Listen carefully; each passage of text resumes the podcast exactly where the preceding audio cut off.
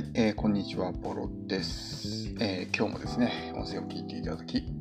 ありがとうございます。えー、今日のですね、テーマは、え認知を広げるというですね、ちょっとお話をしていきたいと思います。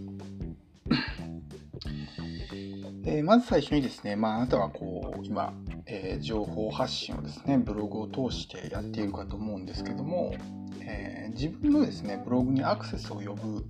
まあ、戦略というか、えー、どうやってアクセスを増やすかってことは考えてるでしょうかね。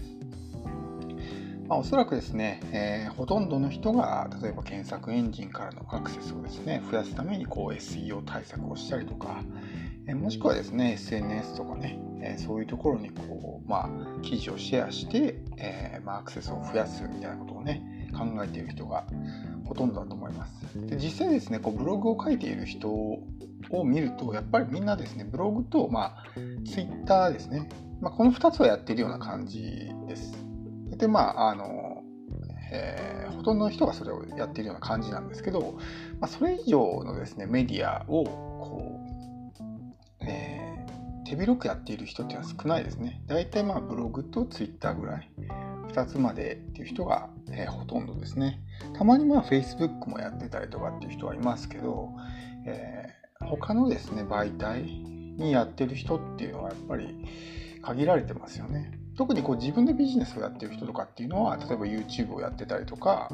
えー、そういうようなことがあるんですけど、個人でま副業レベル、まあ、ちょっとお小遣い稼ぎ程度でブログを書いている人で、例えば YouTube とかね、えー、そういう、まあ、あの SNS 以外の媒体に、えー、進出して情報発信をしている人っていうのは、まあ、非常に少ないんですよね。で、えー、こういうですね、まあ、あの戦略で、えー、情報発信をしていてもですね、なかなか認知が広がらないんですよね。あの例えばこうブログをやっていてあのこうブログを2個3個と増やすことがあると思うんですけどそれって必ずしもそのアクセスが増えるとかっていうことにはつながらないんですよね。っていうのはそのやっぱりですね自分のターゲットによってですねその属性というのがあって、えー、ターゲットごとにですねまあその何でしょうね、えー、まあ、存在する媒体が違うんですよね。えー、例えばこう、まあ、ブログにいる人 SNS にいる人 SS SNS の中でも Facebook にいる人とかね Instagram にいる人とかっていうのはやっぱ属性が違うわけですよあるいは YouTube にいる人とかっていうのは属性が違うわけですけど例えば YouTube は見るけどブログは全然見ませんみたいな人もたくさんいるわけですよねそんな中でこうブログのみで情報発信をするとですねブログ上にいる人にしか情報が届かないんですよねつまりブログを読んでない人にはどんなにですねこう、えー、まあ発信をしたとしても受け取ってもらうことができないってことなんです。ので、えー、その限られたパイの中でその中でいかにこうアクセスを増やすかってことをやっているだけってことなんですよね。だから、えー、まあ、掘っても掘ってもですねやっぱりもう限界があるんですよね。だから縦にこうアクセスを増やす戦略じゃなくて横にアクセスを広げるみたいな感じで考えていかないと、えー、結構ね厳しかったりっていうのがあるんですよね。特に今ブログっていうのはすごくこうまあ例えばね、えー、上位表示が取りにくくなってたりとかっていうのがあってなかなか簡単にアクセスが増えないんですよね。その中でこうブログを2個3個と増やしていったとしてもですねやっぱりまあその今あるパイをどのブログで、えー、取るかっていうだけの話なので、えー、全体のねターゲットの絶対数っていうのは増えないわけなんですよね。でどうすればいいかっていうと、まあ、単純に他の媒体にですね認知を広げるわけです。例えば、えー、YouTube を始めるとかね。っていうことをやれば YouTube を見てる人があなたの存在を認知するわけです。そうすると YouTube からえー、自分のブログに来てくれるようになったりとかっていうね、こういう、まあ、なんでしょうね、シナジー効果が生まれるわけなんですよね。うん。なので、こうまあ、ブログが得意だからっていうので、2個も3個もね、まあ、の特化ブログでテーマが違うっていうんだったら、まあ、こう量産するっていうのもありだと思うんですけどそうじゃない場合なんか同じようなテーマなのにブログを2個も3個も分けてる人がたまにいるんですけどそれってただアクセスが分散するだけで別にねあの、うん、なんでしょうねこうアクセスが増えるわけじゃないんですよね。だからそういう場合はブログの数を増やすんじゃなくてあの自分の情報発信の媒体のですね幅を広げるんですよね。ブログとツイッターっていうのはちょっとあのやってる人が多いですしそれだけだとやっぱりそこにいる人にしか認知が広がらないですよね。例えばあなたのターゲットがですね経営者とか社長とかっていう言われる人だった場合、ツイッターにはおそらくそういう人たちってほとんどいないんですよね。ツイッターって若い人たちとか学生とかそういうですねちょっと年齢層が低くてあんまりそういう経営者層とかねそういう人っていうのはあんまりいないんですよね。だからそういうところに例えばこう社長向けのね情報発信をしたとしてもそもそもいないから届かないですよね。じゃあどこにいるんだっていうと例えば Facebook とかそういうとこにはいますよね。だったら Facebook にこう情報発信のですね場を広げていかないと当然ブログのアクセスも増えないわけですよね。自分のターゲットは社長なんだから、社長がいる媒体に、えー、まあ、その手広く、えー、情報発信の場を広げていかないといけないということです。逆にこう若い女性がですね、ターゲットの場合であれば、まあ、アメブロもそうですけど、インスタグラムとか、っていうところはやっぱこう若い女性とかがすごくね、たくさんいる媒体なので、そういうところにこう進出していった方がいいわけですね。美容とかダイエットとか、そういうですね、ブログを書いているんであれば、Twitter をやるよりもですね、Instagram のアカウントを取った方がいいんですよね。そういうことを考えながらこうブログを運営していかないと100記事書こうが200記事書こうがやっぱりそこにいるお客さんしかやってこない。ではね、あの SEO 対策してもなかなか簡単にこう上位表示が取れないので一向にアクセスが増えないっていうね状態に陥ってしまうんですね。僕もですね、まあ、ポッドキャストこういうふうにやってたりとかっていうのがあるんですけど、それもやっぱりこう認知を広げるためです。あのできる限り、まあ、こう媒体のですね、数を増やしていくことで、えー、そのブログっていうですね、市場にいない人たちにリーチできるってことで、こうやってポッドキャストを始めたりとか、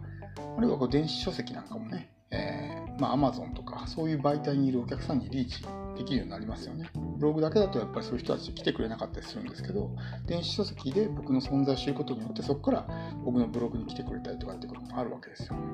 だからできる限りこうやって認知を少しずつ広げていって、まだ YouTube は始めてないですけど、まあ、近々ね、YouTube も始めようかなと思ってるんで、そうするとやっぱり YouTube にいるお客さんも僕のことを知ってくれるってことなんですよね。やっぱり情報発信っていうのはもう目立ってなんぼの部分があるので、えー、まあこう細々とねやってても全然やっぱり目立認知されないわけですよ。認知されなかったら、まあ、いないのと同じことなので当然やっぱりね物も売れないし信頼を勝ち取る前にまず認知をしてもらう必要があるのでいかにですね自分の存在に気づいてもらうかってことはすごく大事なんですよね、うん、だからあのまずはその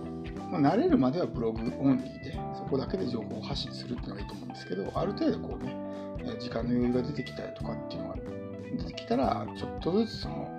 え、情報発信の場を広げていくっていうですね、意識を持ってやるようにしないと、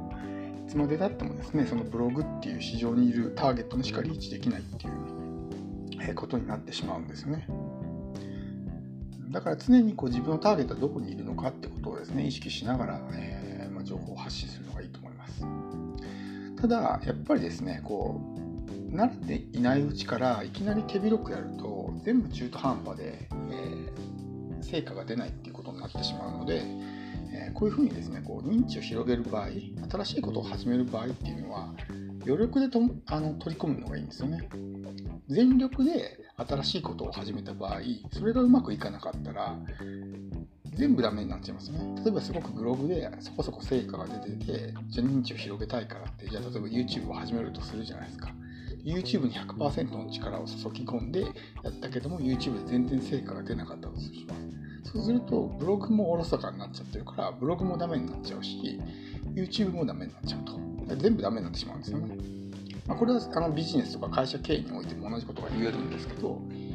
今うまくいっていることは、えまあ、大体80%ぐらいの力で、え取り組んで残りの余力ですね。10%とか20%ぐらいの力で新しいことを始めるっていうふうにやればですね少しずつですね新しいことを始めていけばいいんですよ。そこにこうあんまりねお金とか労力とかっていうのをいきなりバーンとね、えー、まあ、投入してしまうとうまくいかなかった時に、えー、取り返しのつかないことになってしまうので新しいことを始める時はまずは余力で始める。僕がですね、まあ、こう YouTube じゃなくて、ポッドキャストから先に始めたっていうのも、余力でこう取り組めるからなんですよね。ポッドキャストってすごくこう、作業にですね、まあ、労力がいらないというか、こうやってまあ喋るだけだし、ブログなんかだとね、記事、一記事書くのに1時間とかかかったりしますけど、ポッドキャストは本当に収録するのに10分もかからなかったりとか、で、YouTube みたいに編集作業もほとんどいらないので、こうやって録音したものを、まあ、パソコンに取り組んで取り込んでそれをまあアップロードするだけでねもう配信できるってすごく楽なんですよね。うん、だから全然余力で取り組んでますし、まあ、別にその手を抜いてるってわけじゃないですけどあんまりねこうじゃあそこに、えー、全てのね、えー、リソースを投入してるかって言ったらそういうわけじゃないんですよね。まあ、あくまでもちょっと、えー、余った時間とか、え余ったエネルギーでこうやってポッドキャストで、えー、情報を発信しているということですね。まあ、こういうことを継続してやっているうちに徐々に徐々にこう認知が広がっていくのでである程度こうね、えー、うまくいってきたらそこにリソースを投入するっていう形でやるのが一番うまくいくパターンですよね。だから、えー、あなたもですねこうブログを書くことにある程度慣れてきてなかなかちょっとアクセスが増えないなと思ったらちょっとね、余った力で新しいことを始めるっていうのはちょっとやってみるといいと思います。まあ、あの個人的にはね電子、電子書籍がすごいおすすめですけど、